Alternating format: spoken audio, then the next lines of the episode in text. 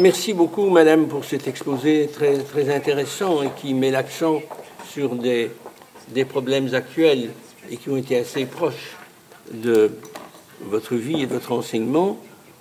I now give the floor to Professor Ralph Grillo, who is Emeriti Research Professor of Social Anthropology at the University of Sussex, and who is a specialist in the comparative study of culture, development, and the environment. And you have made field research in Africa and Europe. Please take the floor. Thank you very much. Uh, first of all, uh, like other people, I wish to thank sincerely the Academy for inviting me to be able to participate in these debates here, which are concerned with an issue which I think is one of the most important in contemporary, uh, certainly in Europe and, and elsewhere. I was asked to speak for 30 minutes, and I'll try desperately hard to stick to that. Um, three in, in, initial points. First of all, that um, there's a slight change, not change. Originally, this was the title of my paper. The, the title actually got changed slightly in the publication, but the plan d'interrogation is very important there. Okay, so we can keep that. Secondly, um, there are advantages and disadvantages in speaking sort of last in a series of things. The, the uh, and certainly, if I know, had known before when I was writing the paper what was being said yesterday and today, then perhaps I would have given you a different presentation. But what I want to say, which concerns the changing governance of multicultural diversity in the UK, I think interfaces very well with some of the other contributions we have heard about earlier uh, and, and yesterday. Thirdly, uh, I'm a social anthropologist, and I think, like most anthropologists, uh, I'm happiest when dealing with what is happening and why, rather than with normative questions. And I think you hope you'll bear that in mind. One, I, most anthropologists are uncomfortable with answering normative questions. We like to think, well, well let's try and understand what's going, what's going on. Okay. Uh, briefly, uh, the, the argument I'm proposing here is that for some 40 years, from 1960 onwards, for a period of time, until the late 1990s, there was a broad cross party consensus as to the principles which should un- underpin the integration of minority ethnic populations in the UK. There were changes in how these populations were conceptualized, but the keynote was accommodation within limits which were constantly under uh, negotiation. Since the turn of the millennium, however, uh, the public mood has shifted. We've heard about this before, with what many have called a backlash uh, against this form of multiculturalism and widespread opposition to immigration. There's been much public concern about the influx of migrants from an expanding European Union and from asylum seekers across the globe. There's also been increasing opposition to religious minorities, principally Muslims. Uh, this is intensified against the background of their enhanced visibility, the sense that they lead parallel lives, and the global tension around Islam. And at the same time, there has been the increasing diversity of diversity in British cities, uh, which uh, Martin Yellow referred to yesterday, uh, what has been called super diversity, which has strained established principles of multicultural governance. Okay. Now, let me begin at the end, as it were, by referring to an extract from British Prime Minister David Cameron's speech at a security conference in uh, Munich earlier this year, again, which was mentioned earlier today. If you recall that speech, if you've read about it, he spoke about terrorism and about the threat posed by young men who follow a completely perverse, warped interpretation of Islam, as he put it. Such young radicals, he argued, find it hard to identify with Britain because we've allowed the weakening of our collective identity. And, and he went on, under the doctrine of state multiculturalism, we've encouraged different cultures to live separate lives apart from each other and apart from the mainstream. We fail to provide a vision of society to which they feel they want to belong, and so, and so on and so on. Okay. Well, that's one view of uh, multiculturalism.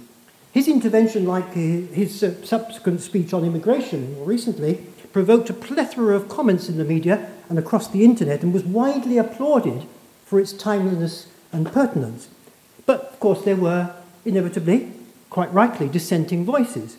Uh, for example, this from a young Muslim woman, Khola Hassan, and it was noted, uh, uh, uh, and you can read there what she says.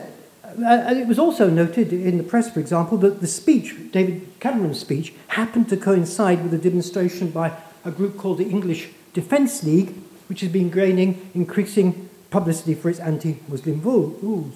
But multiculturalism has failed was the overriding message that came across in the media. At last, some people said uh, that Britain, like Germany, like France and the Netherlands, had turned its back on multiculturalism, for which no one had ever voted and which was undermining British culture and society. Our political leaders, it was said, are now in tune with popular opinion. A month later, a survey by a long standing anti racist organisation, the Searchlight, uh, uh, uh, the Searchlight Educational Trust, seemed to back these sorts of claims. The survey included uh, the following hypothetical questions I put up there. A new party, it asked the respondents, is going to be set up which says it wants to defend the English, defend the English, create an English parliament, control immigration, challenge Islamic extremism, restrict the building of mosques, and so on. Now, 48% of the people who responded, question, those questions, said they would support or consider supporting such a party. The survey further proposed that respondents could be, when they analysed the survey, they thought that the respondents could be divided into six categories um, according to their attitudes to multiculturalism, immigration, related issues, and what they called confident multiculturalists constituted a tiny minority, only 8% of the sample.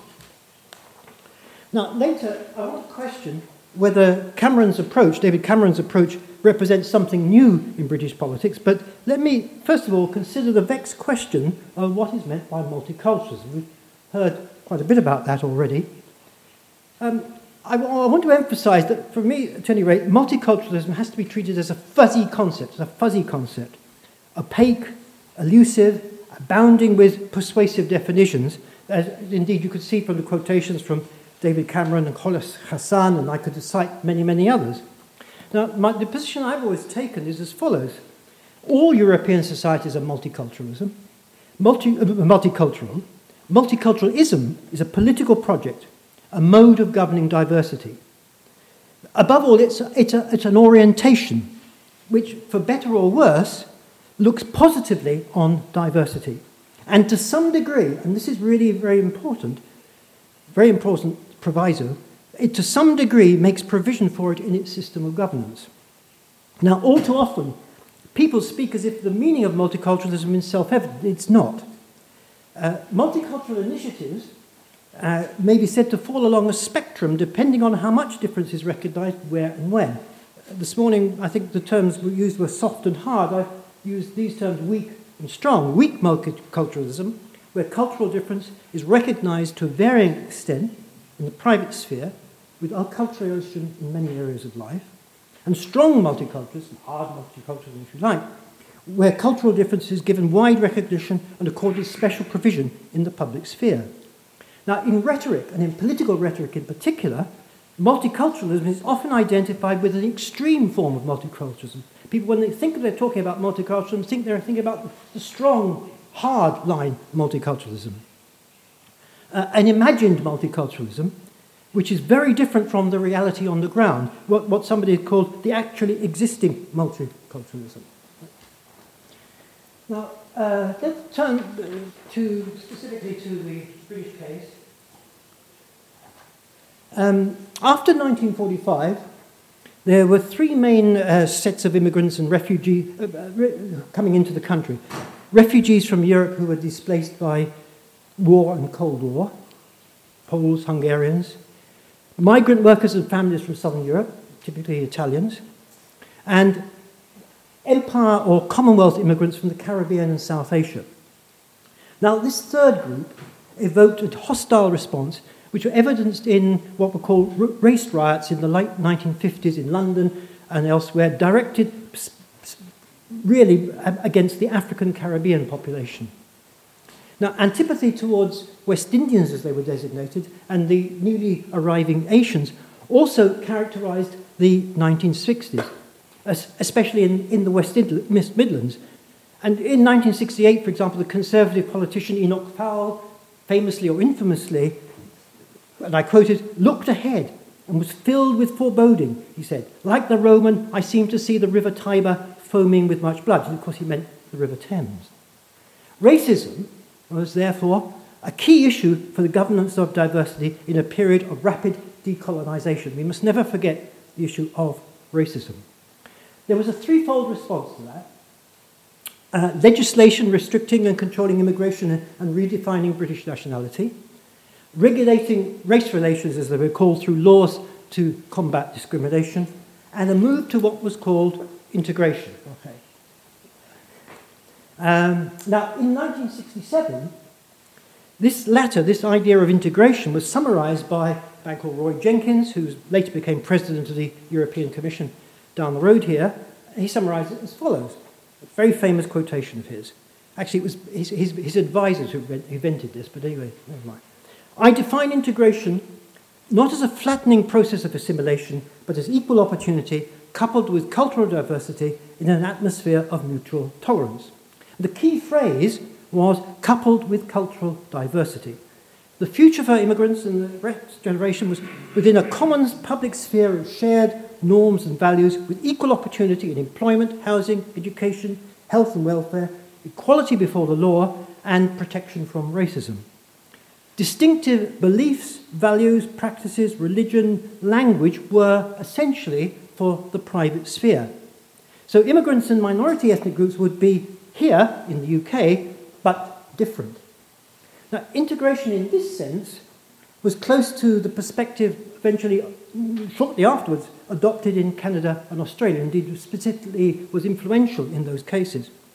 It's weak multiculturalism. Okay?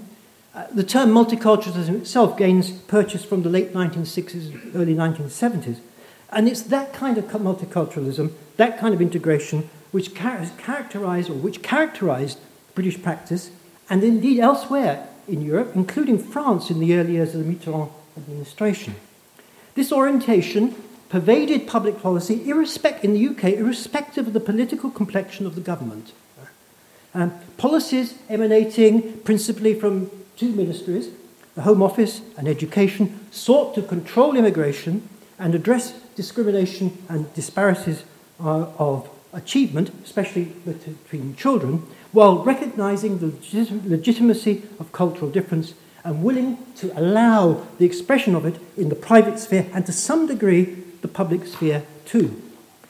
Certainly, progress was neither uniform nor uncontested, and reports have documented the many problems that minority groups in Britain still face. Yet the outcome was a gradual move towards a more equitable and plural Britain. Now, since 2001, however, that kind of general consensus uh, for the governance of the UK as a multi ethnic, multicultural society has seemed increasingly problematic, with the principles which underpinned that governance widely questioned. Multiculturalism, it began to be said, feared, had become progressively stronger harder and might eventually turn into social, economic, cultural, religious, educational, and legal separatism, nations within nations. So integration a la Jenkins began to be replaced by a so called community cohesion agenda. Now, although British society, I think, has had generally, during that period, earlier period, become more open diverse to diversity, there always skeptics. Right? Far right parties, particularly, for example, the National Front in the 1970s, had con- campaigned turning, against turning Britain into a multicultural, and what they meant by multicultural was multiracial. I think that's important to note. A, a opposition to a, turning Britain into a multicultural, multiracial society. But there were also doubters in the mainstream, notably among uh, co- senior conservative politicians. And certainly the value of diversity uh, was severely tested by the Rushdie affair in 1989. By the turn of the millennium, however, uh, reservations about multiculturalism could be found across the political spectrum. Critics said it, uh, and these kind of criticisms have been uh, echoed in, in previous uh, uh, presentations here.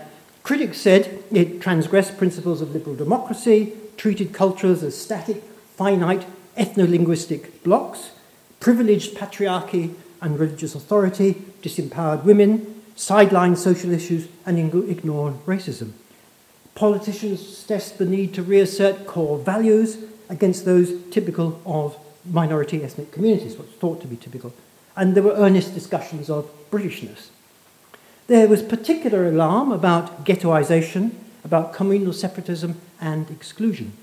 Uh, in 2001, before 9 11, there was a report into disturbances in the ethnically mixed northern cities, which recorded that many communities, in the report's writer's view, operated on the basis of a series of parallel lives. It's a German phrase which got picked up and achieved wide currency in the UK. And it also led to the view uh, that Britain was sleepwalking to integration, as the then chairman of the Commission for Racial Equality put it. There were worries too about a white backlash, which uh, far right parties uh, might exploit. exploit. Uh, 2001, of course, was critical in mobilizing opinions and focusing attention on Islam. Muslims, many of whom are long term residents or born in the UK, are obviously, like in other countries too, a visible public presence symbolized by mosques, by dress, and by claims for the recognition of Islamic specific needs.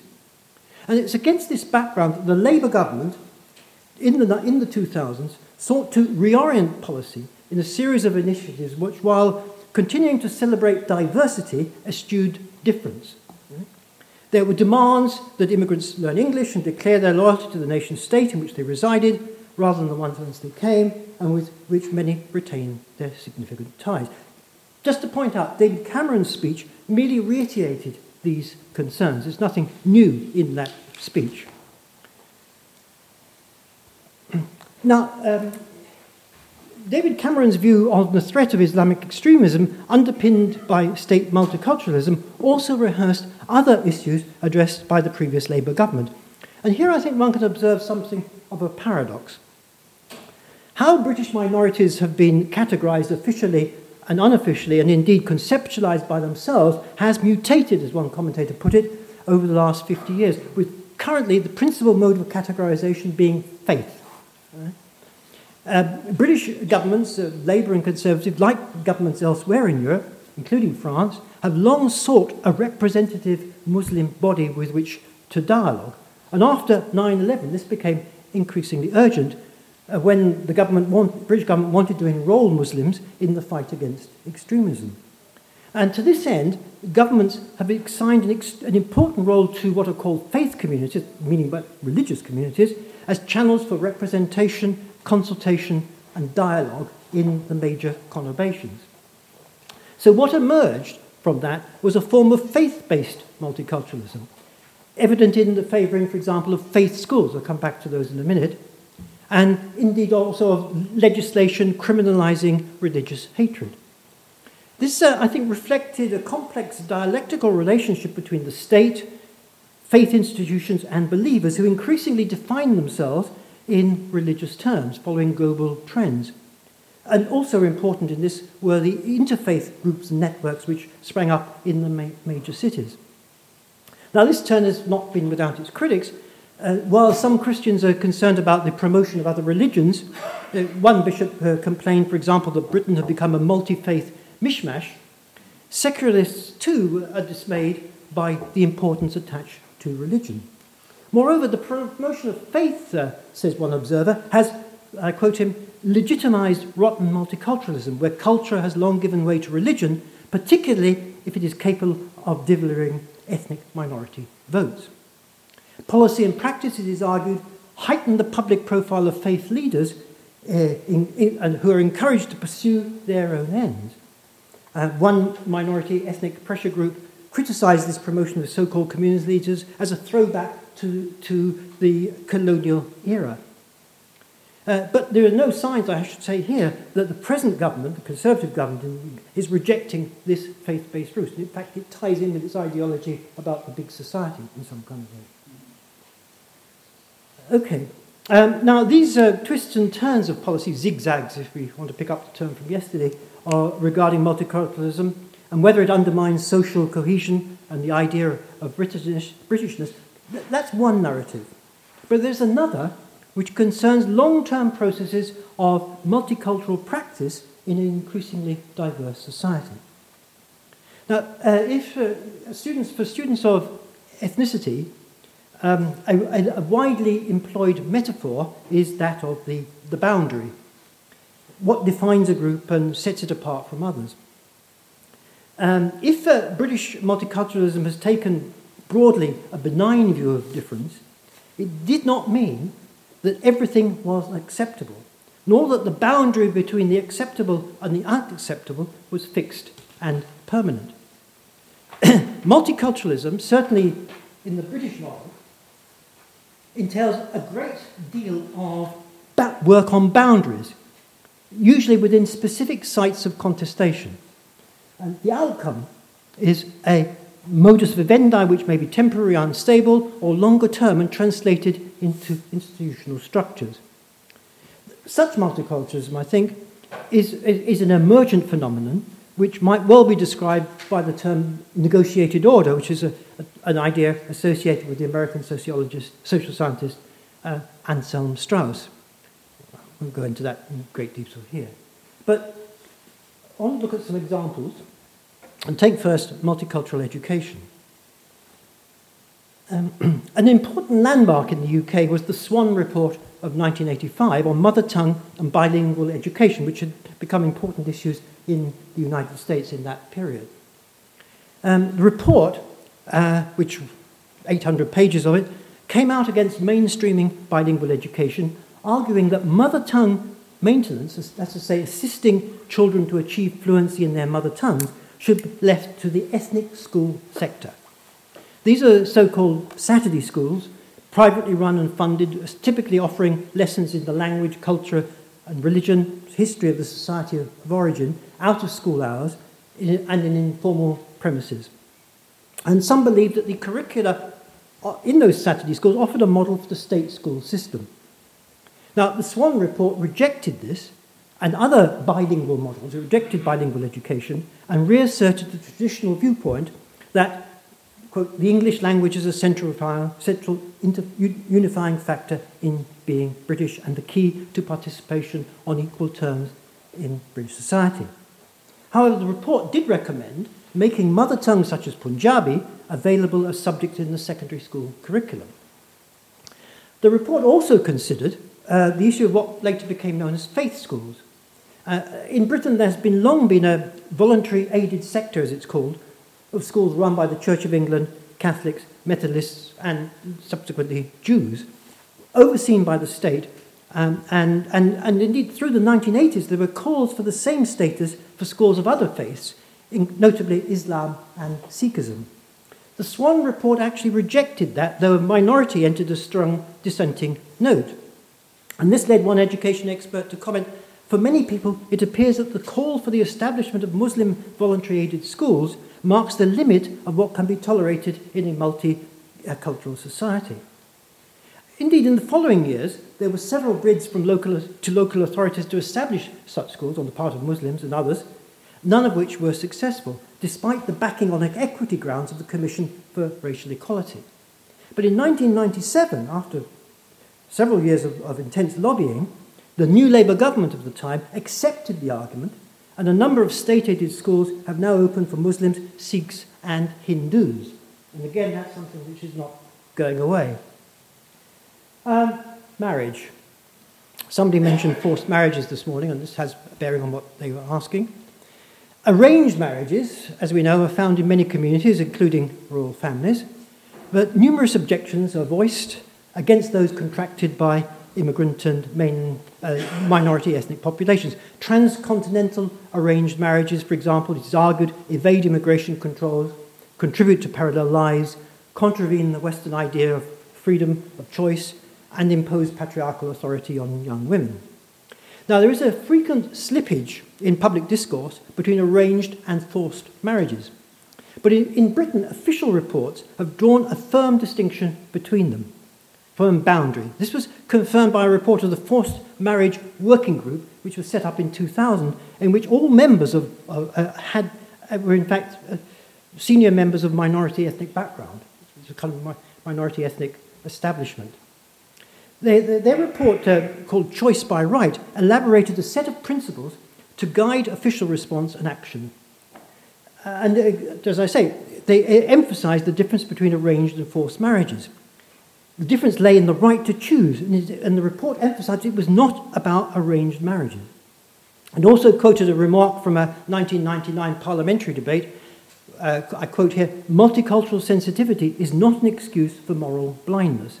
And concluded in a multicultural, multi faith society like the UK, we must value and celebrate our diversity. Equally, we must not excuse practices that compromise or undermine the basic rights accorded to all people. There was a subsequent consultation uh, over whether facilitating a forced marriage might become a criminal offence, which has been widely discussed in Europe uh, since then. Many people opposed this, fearing it would drive the practice underground.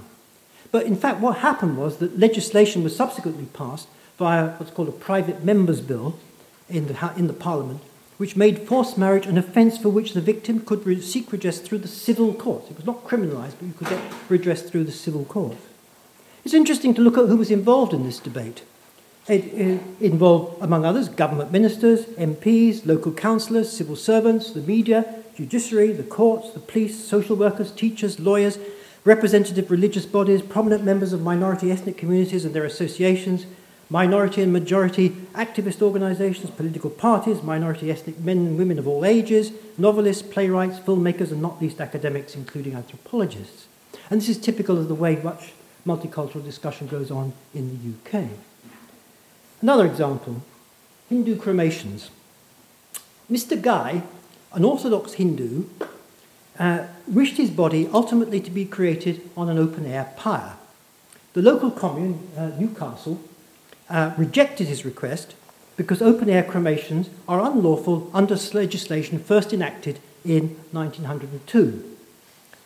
Uh, Mr. Ghai appealed this decision in 2009 on the basis of Article 9.1 of the European Convention of Human Rights, which, as you'll know, says everyone has the right to manifest his religion or belief and so on.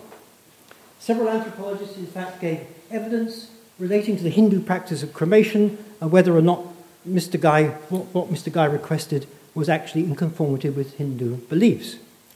The judge, judge's decision, he decided as follows. The 1902 Act definitely prohibits the burning of human remains other than in a crematorium. Hindus and Sikhs dispute whether their religious beliefs necessitate an open air pyre and associated ceremonial. However, Mr. Ghai's belief is central to his uh, strand, his strand of Orthodox Hinduism. It is beside the point, said the judge, that typically Hindus in this country, in the UK, do not share this belief. So Mr. Ghai had a right to hold and manifest his religious belief in open air funeral pyres under the European Convention. But the decision to reject his claim was justified by reference to Article 9.2, which sets limits on Article 9.1. Crudely speaking, Article 9.1 says you can, Article 9.2 says you can't. Uh, this wasn't the end of the story, however. Uh, Mr. Ghai appealed against this verdict and won. The reasons uh, the, the higher court gave had nothing to do with whether or not Mr. Ghai's beliefs were in accordance with Hindu religion. Instead, the appeal court sought ways in which Mr. Ghai's wishes could be accommodated within the current law. They concluded that the 1902 Act specified that cremation had to take place within a building. That's right. But it didn't say that the building had to have a roof. Consequently, Mr. Ghai could have his cremation in a structure which let him be cremated by a traditional fire with the sunlight shining on his body as long as there were walls around it. And some people describe this as a sort of typical British compromise. Now, slightly more difficult area. I, call this the Sharia as a site of contestation and negotiation. I think actually I thought this morning perhaps change the title to the domestication of Sharia. You see in a moment. Uh, one current site of contestation, negotiation concerns Sharia. How far Muslims might be able to follow Islamic law and practice as enshrined in the Quran and in the traditions associated with the sayings and acts of the Prophet Muhammad and their various interpretations.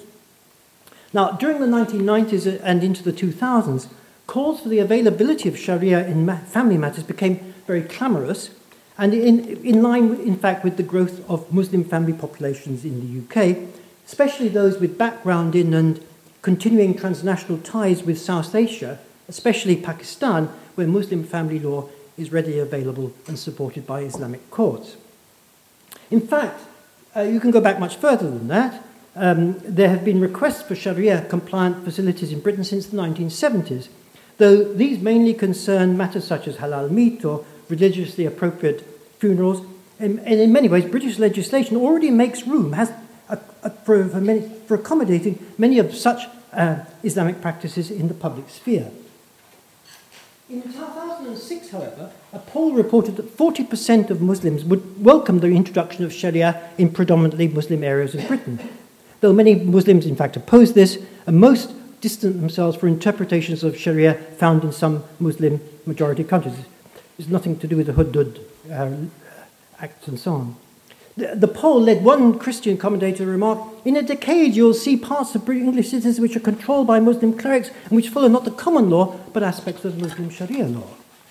Now, the contentious nature of Sharia was demonstrated in response uh, to the Archbishop of Canterbury's suggestion in 2008 that there was room for what he called supplementary jurisdictions. That's to say, quasi legal bodies working alongside or in parallel with the British legal system, such as Sharia councils. And correctly or not, the Jewish Beth Din is often cited as a comparable example.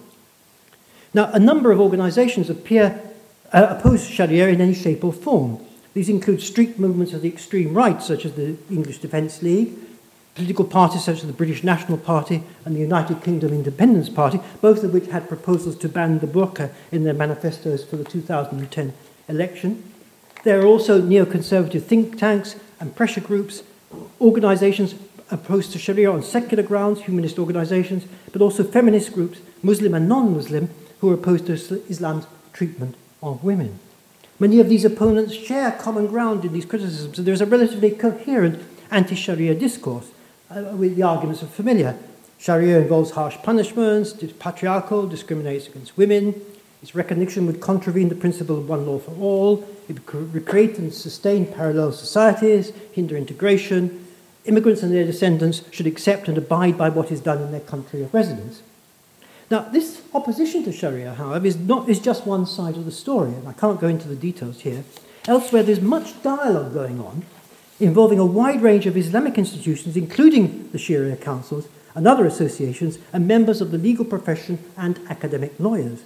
These meetings, where people get around a table to consider ways in which Sharia principles might be taken into account in English law, are not unprecedented. In fact, in the mid 1980s, there were similar seminars involving Muslim scholars and English practitioners to discuss possible reconciliation. Not expected, unexpectedly, there are many major differences and difficulties but participants seem to get much closer when it comes down to practicality. Concluding reflections then. Uh, five observations. First, uh, just to remind us what uh, Martiniello said about uh, uh, super diversity yesterday, uh, the populations with which governments, national and local, are, are dealing up are much more complicated than in the past.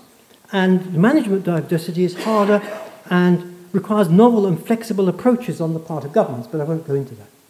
Secondly, I think the picture is confusing.